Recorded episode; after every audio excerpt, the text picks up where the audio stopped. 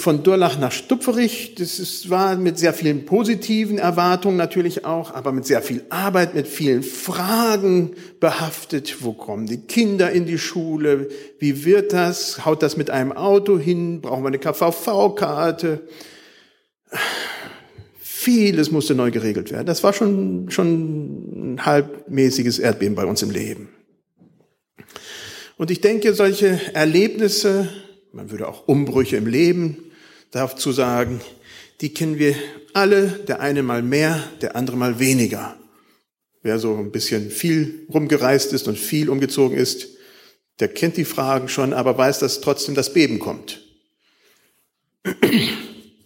Paulus und Silas waren in einer unverhältnismäßig viel schwereren Situation als nur bei einem Umzug. Sie waren unverhoffter Dinge im Gefängnis gelandet in Philippi. Das hatten sie sich nicht ausgesucht und das war auch nicht richtig. Aber da saßen sie nun mal. Welchen Gefühlen waren sie ausgesetzt? Was hat sie in dem Augenblick, als sie da drinnen saßen, beschäftigt? Oder auch getragen? Erstmal will ich uns den Text lesen, bevor wir dann weiter schauen. Apostelgeschichte 16, 23 bis 34. Nachdem man sie hart geschlagen hatte, warf man sie ins Gefängnis und befahl dem Aufseher, sie gut zu bewachen. Als er diesen Befehl empfangen hatte, warf er sie in das innerste Gefängnis, und legte ihre Füße in den Block. Also es waren keine Ketten, sondern es war ein Block. Und so ein Block lässt sich nicht leicht bewegen. Um Mitternacht aber beteten Paulus und Silas und lobten Gott. Oh, halt, ich bin nicht weitergegangen. Oh, und die Gefangenen hörten sie. Plötzlich aber geschah ein großes Erdbeben, so dass die Grundmauern des Gefängnisses wankten. Und sogleich öffneten sich alle Türen und von allen fielen die Fesseln ab. Als aber der Aufseher aus dem Schlaf auffuhr und sah die Türen des Gefängnisses offen stehen, zog er das Schwert und wollte sich selbst töten. Denn er meinte, die Gefangenen wären entflohen. Paulus aber rief laut, tu dir nichts an, denn wir sind alle hier. Da forderte der Aufseher ein Licht und stürzte hinein und fiel zitternd Paulus und Silas zu Füßen. Und er führte sie heraus und sprach, liebe Herren, was muss ich tun, dass ich gerettet werde? Sie sprachen, glaube an den Herrn Jesus, so wirst du und dein Haus selig. Und sie sagten ihm das Wort des Herrn und allen, die in seinem Hause waren. Und er nahm sie zu sich in derselben Stunde der Nacht, wusch ihnen die Striemen und er ließ sich und alle die Seinen sogleich taufen. Und führte sie in sein Haus und deckte ihnen den Tisch und freute sich mit seinem ganzen Hause, dass er zum Glauben an Gott gekommen war.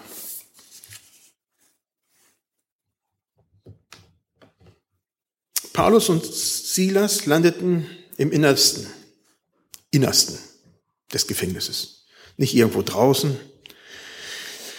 Sie wurden vorher aufs Übelste geprügelt. Ich glaube nicht, dass einer von uns je diese Erfahrung gemacht hat. Zumindest wünsche ich es keinem. Dann noch in den Block gelegt. Außer Sterben konnte es eigentlich nicht schlimmer kommen. Heute ist so ein Vorgehen in Deutschland zum Glück nicht mehr erlaubt. Wenn wir sowas hören, dann denken wir eher an Guantanamo, wo unrechtmäßig Leute festgehalten werden, wo sie zu übelst gefoltert werden, ohne darüber nachzudenken, was Recht und Unrecht ist. Paulus und Silas waren unschuldig. Als römische Staatsbürger hätten sie so nicht behandelt werden dürfen. Guantanamo halt. Was tun Paulus und Silas in dieser Situation? Es war Mitternacht.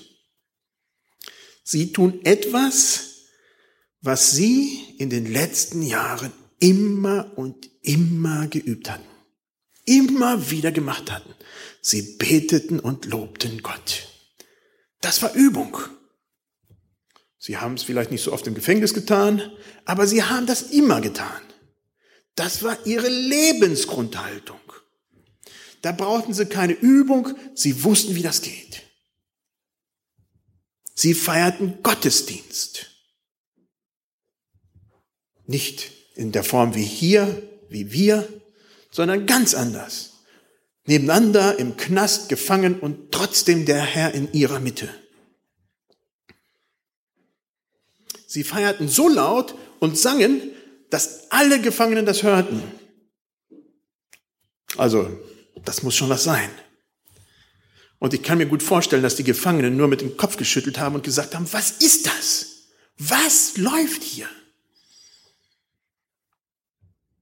Sie tun das, was kein Mensch in solch einer Situation erwarten würde. Könnt ihr euch vorstellen, wofür Paulus und Silas in dem Augenblick gebetet und gelobt haben? Ich will euch mal fragen. Ich gehe mal rum und bin gespannt auf eure Antworten. Worauf kann man denn dankbar sein und Gott loben und anbeten, wenn man gerade im Knast sitzt und fürchterlich geprügelt wurde?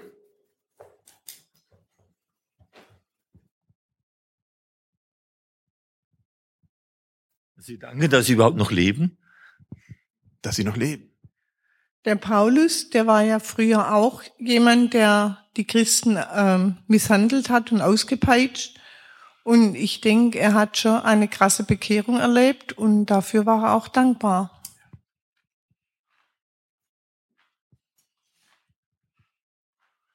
Ja, Gott legt mir eine Last auf, aber er hilft mir auch tragen.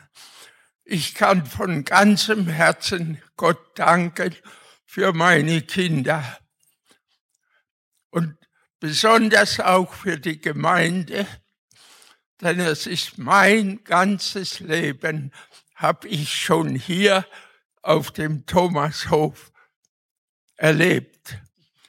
Und ich kann nur Gott danken.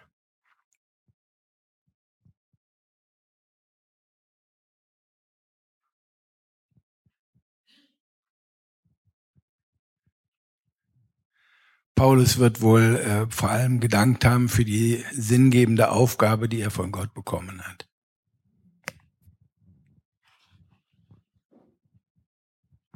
Ich traue auf dich, o oh Herr. Er weiß, dass andere für sie beten. Ich denke, er hat sich gefreut mit Silas, dass sie um seines Namens willen leiden durften.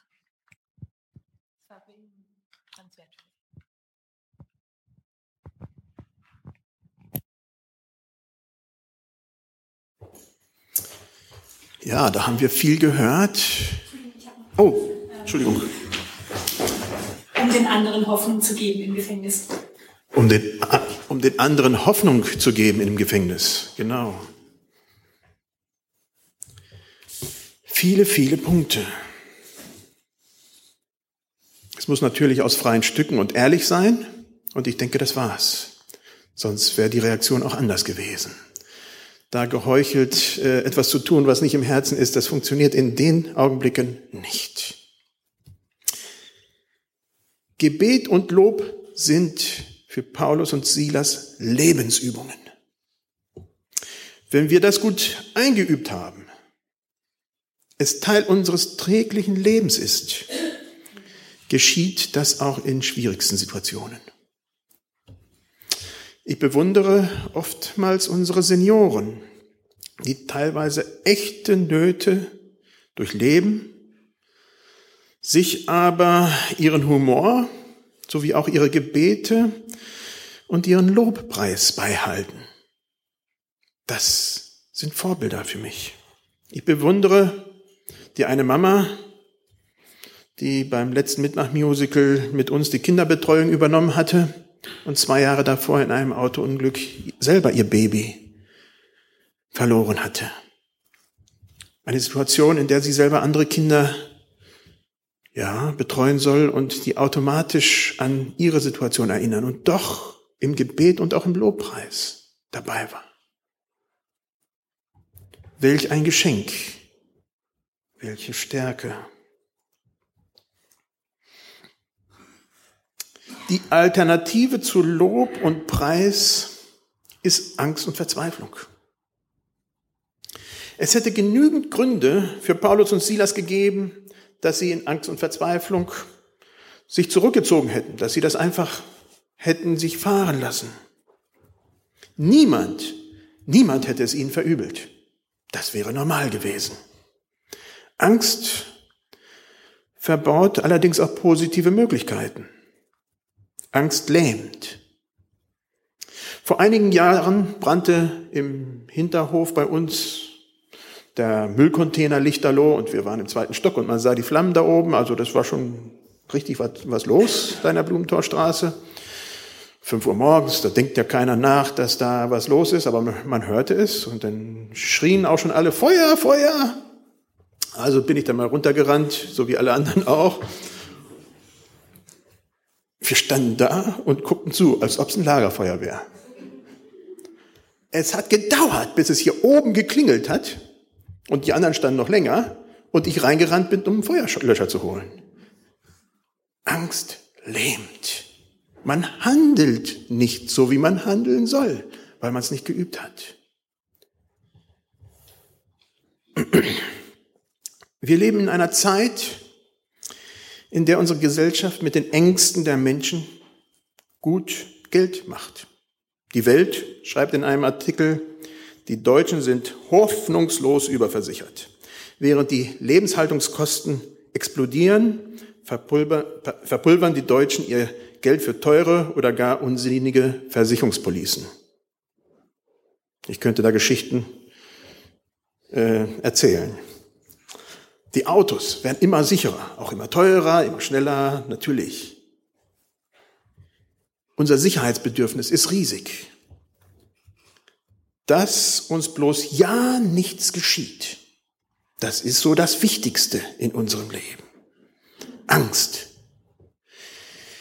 Inmitten von Angst hat Dietrich Bonhoeffer im Gefängnis die anderen Insassen von Christus erzählt, ihnen Hoffnung gegeben, obwohl er selber wusste, dass es nicht gut um ihn stand. Inmitten von Angst und Schrecken helfen viele Christen heute in Syrien, ihre Gegenden wieder aufzubauen, nachdem es kaputt ist, im guten Bewusstsein, dass das eventuell in, ins Rampenlicht der IS geraten könnte und dass sie dann umgebracht werden.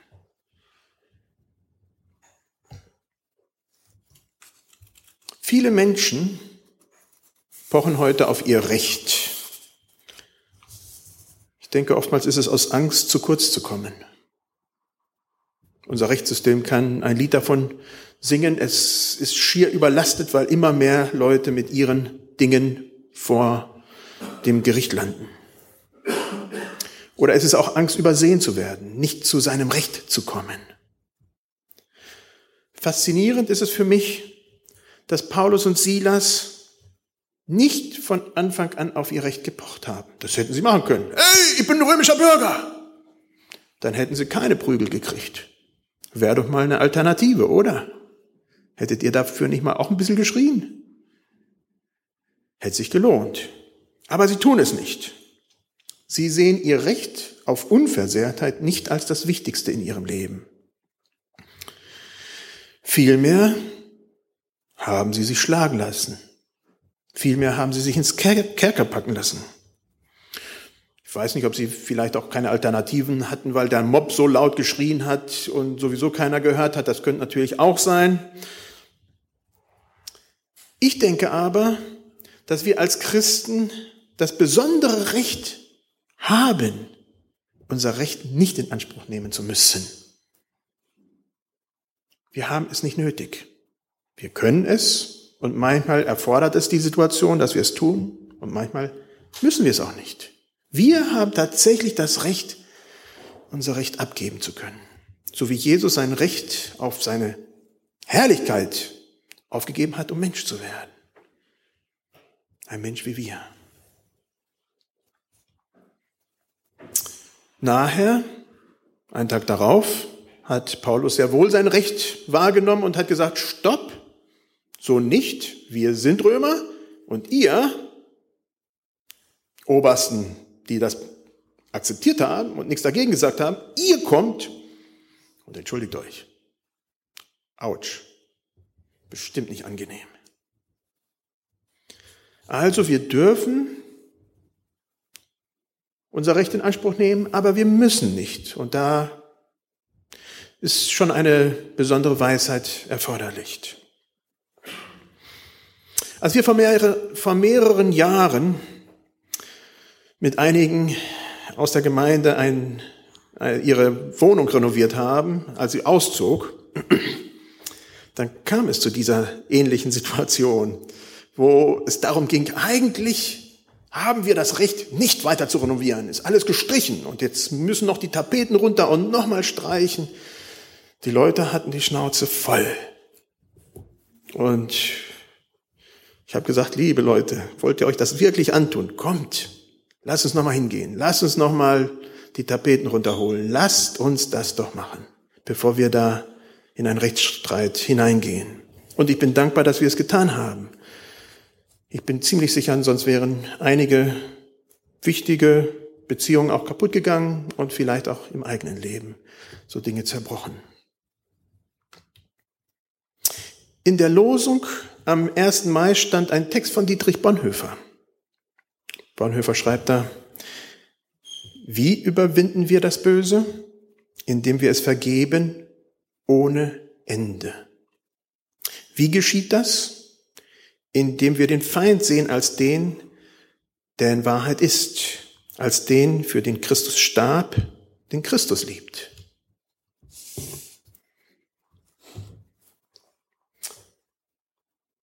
Alternativen suchen. Normalerweise handeln wir in Schrecksituationen unseres Lebens, wie die in der Paulus und Silas sich gerade befunden haben, instinktiv. Da haben wir keine Zeit zum Nachdenken. Ich weiß nicht, wie viele von euch sowas erlebt haben. Ähm, das passiert automatisch. Als einmal in Mosambik auf uns geschossen wurde, ich habe nicht absichtlich oder unabsichtlich gebremst oder Gas gegeben. Das hätte ich gar nicht kontrollieren können. Das passierte automatisch. Ich habe Gas gegeben. Hätte genauso gut umgekehrt sein können und das wäre blöd ausgegangen. Wir handeln instinktiv. In schlimmen Situationen unseres Lebens wird nicht reflektiert. Wir überlegen nicht. Es läuft so ein ganz gewisser Automatismus äh, in uns ab. Instinktiv wären allerdings Paulus und Silas sicher aus dem Gefängnis in dem Augenblick ausgebrochen, als es gewackelt hat und die Blöcke auf waren. Das wäre das Normale gewesen. Aber es müssen nicht schlimme Situationen sein. Es kann unser ganz normaler Alltag sein. Manchmal kann es lebensspendend sein, nicht so zu reagieren, wie wir normalerweise reagieren würden wie wir aus dem Bauch heraus reagieren würden. Im Studium habe ich unter anderem ein Fach in christlicher Ethik belegt, das sich genau mit solchen Fragen beschäftigte. Ein Kommilitone von mir war Arzt und da waren noch ein paar Rechtsanwälte und noch mehr Ärzte, die kamen nur deswegen, weil sie viele Fragen in ihrem Kopf hatten bezüglich Ethik. Und dieser Arzt aus Schottland, hatte auch so eine Frage. Er sagte, was mache ich mit diesem jungen Teenager-Mädchen? Das waren keine gestellten Situationen, das war seine tägliche Realität als schottischer Arzt auf dem ländlichen Bereich von. Sagt er, was mache ich mit diesem Teenager-Mädchen, das schwanger zu mir kommt? Wenn ich keine Abtreibung habe, mache, dann habe ich dieses Mädchen für die nächsten 20 Jahre da mit hochwahrscheinlicher Sicherheit, mit Misshandlungen des Kindes und einer ganzen Palette anderer Geschichten. Was mache ich? Keine leichte Frage. Was sind Alternativen? Das ist die Frage, die sich wir, mit der wir damals gerungen haben, zusammen. Und da war auch die Frage, hat die Gemeinde vor Ort keine Kraft, solche Situationen aufzugreifen? Sind wir nicht dafür in die Welt gestellt? Oder wenn uns Leute provozieren, dann rechnen sie damit, dass wir wütend reagieren. Das ist das Normale. Das tut man doch. Oder dass wir Angst haben und uns zurückziehen. Was, wenn wir anders handeln und sachlich bleiben und eine Situation entschärfen? Das kennen wir alle. Sei es zu Hause, in der Familie oder auch woanders. Unser eigenes Verhalten ist stark von Vorbildern geprägt, die wir selber gehabt haben und die wir nachher selber werden. Paulus und Silas hatten als Vorbild sicherlich auch Petrus, der im Gefängnis so eine ähnliche Situation erlebt hatte. Er war gefangen und er lobte und betete. Welch ein Vorbild. Ich kann mir gut vorstellen, dass das auch Paulus und Silas beeinflusst hat dass sie das schon noch irgendwie, vielleicht nicht sehr bewusst, aber vielleicht doch im Unterbewussten bewegt hat.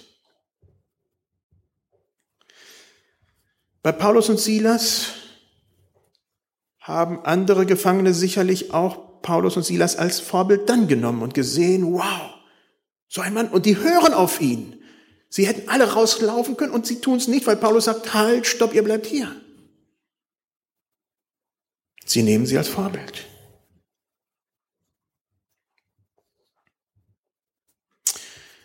Wir haben unsere eigenen Vorbilder. Mal sind es schlechtere und mal sind es bessere Vorbilder in unserem Leben. Zum anderen sind wir aber auch Vorbilder für andere.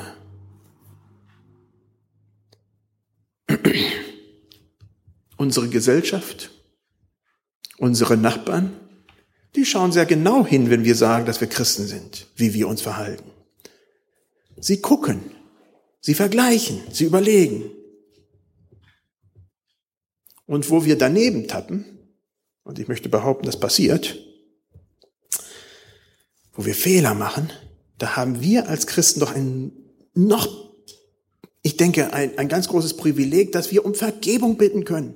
Aus vollem Herzen. Und das ist auch ein Vorbild für Menschen, dass man hingehen kann und sagen kann, da habe ich einen Fehler gemacht, das war falsch. Bitte vergib. Welch ein Vorbild für unsere Gesellschaft. Diesen Reichtum, den haben wir in Christus. Und dann kommen wir zum letzten Vers. Da steht, der Kerkermeister führte sie in sein Haus und deckte ihnen den Tisch und freute sich mit seinem ganzen Hause, dass er zum Glauben an Gott gekommen war. Ist das nicht toll? Inmitten von Chaos, herrschte Freude, unbändige, echte Freude. Es musste noch viel geklärt werden. Also die Fragen waren alle offen, alle wichtig und ich kann mir vorstellen, dass der Kopf auch ein bisschen brummte. Die Gebäuden waren hin, mit Sicherheit auch da, wo er wohnte. Und das musste ja alles natürlich äh, renoviert werden. Mit dem Gefangenen musste noch geklärt werden, ist wirklich jeder da? Mit Paulus und Silas, oh, noch viel furchtbarer, da mussten die Obersten dann noch äh, benachrichtigt werden. Also es war eigentlich Chaos. Und sie freuten sich. Man hätte verzagen können. Man hätte sagen können, wow, ich bin überlastet. Stattdessen wird einmal gut gegessen und ich denke, das entspannt jede Situation. Und dann ist einfach Freude da. Neubeginn. Neubeginn in Jesus. Wo habt ihr in eurem Leben Freude erlebt? Auch trotz schwierigen Umständen.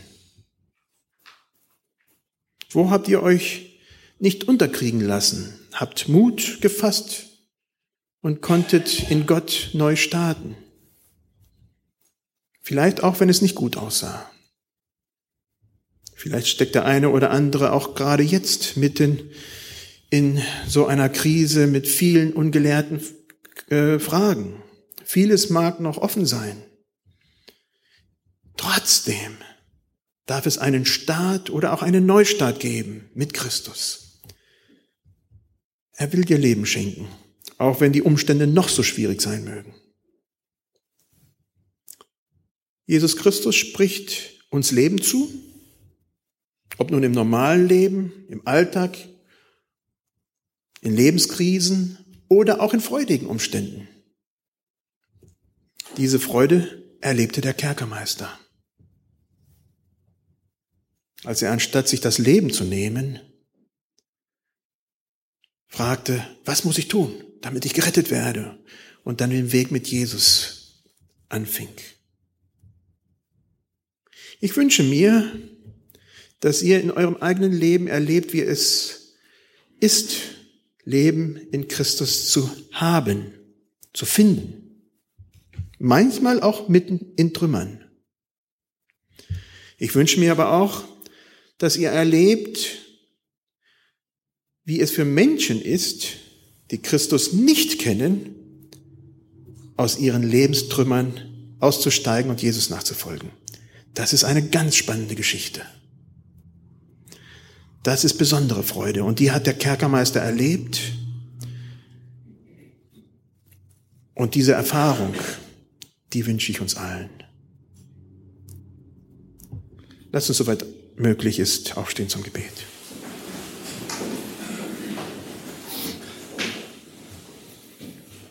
Lieber Vater, wir danken dir für diese besondere Situation von Paulus und Silas im Gefängnis, dass sie uns zum Vorbild selber wird. Wenngleich wir wahrscheinlich nicht im Gefängnis landen, doch wie man in schwierigen Situationen trotzdem handeln kann. Herr, gib uns Freude. Gib uns immer wieder Freude in dir. Freude zu wissen, dass du in unserem Leben getreten bist und dass das alles andere irgendwie zweitrangig ist.